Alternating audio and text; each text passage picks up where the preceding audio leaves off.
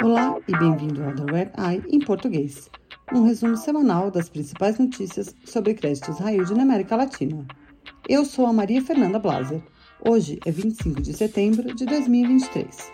Isso é o que você precisa saber para começar a sua semana.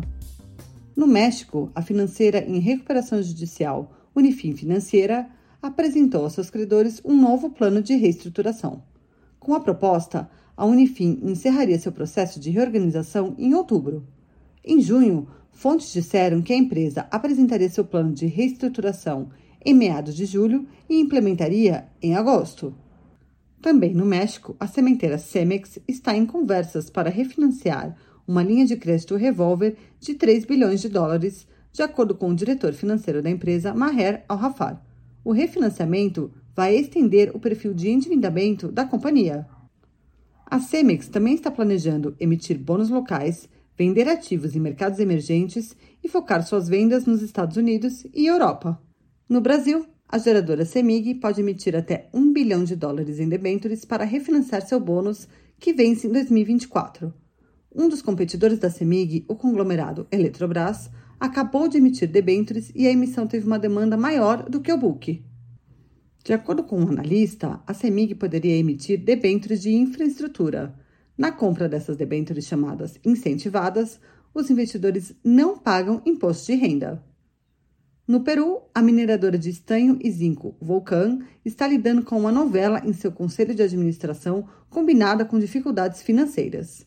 Em uma reunião do conselho na semana passada, a empresa escolheu Victoria Sawyer como presidente e trouxe Luiz Herrera como presidente executivo.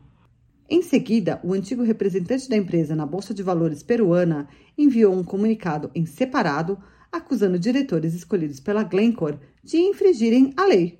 A Vulcan disse que o antigo representante fez o mau uso de seu acesso ao sistema de informação da Bolsa de Valores para enviar ilegalmente informações erradas.